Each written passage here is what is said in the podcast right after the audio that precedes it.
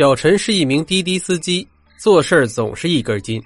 这天，小陈一脸不快，师傅老柳问他怎么了？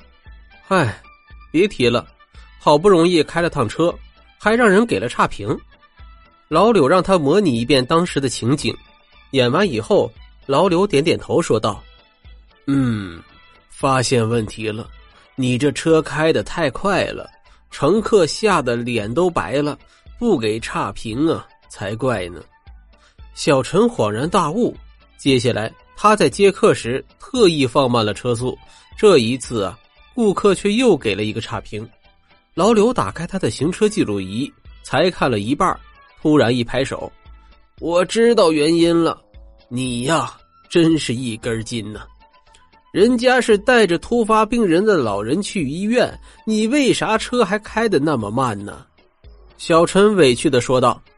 可，可是是您叫我车子不要开的太快呀！老柳恨铁不成钢啊，指着小陈说：“这么着急的时候，你还惦记着这个？要学会变通，懂不懂啊？”听了老柳的教导，小陈若有所思。这天深夜，小陈搭载一对小情侣回学校，由于学校门快关了，小陈一路狂踩油门，将他俩按时的送回学校。小陈对自己的表现非常满意，便得意的掏出手机看评价，谁知那个男生竟然也给了差评，小陈气懵了，再次找老柳询问原因。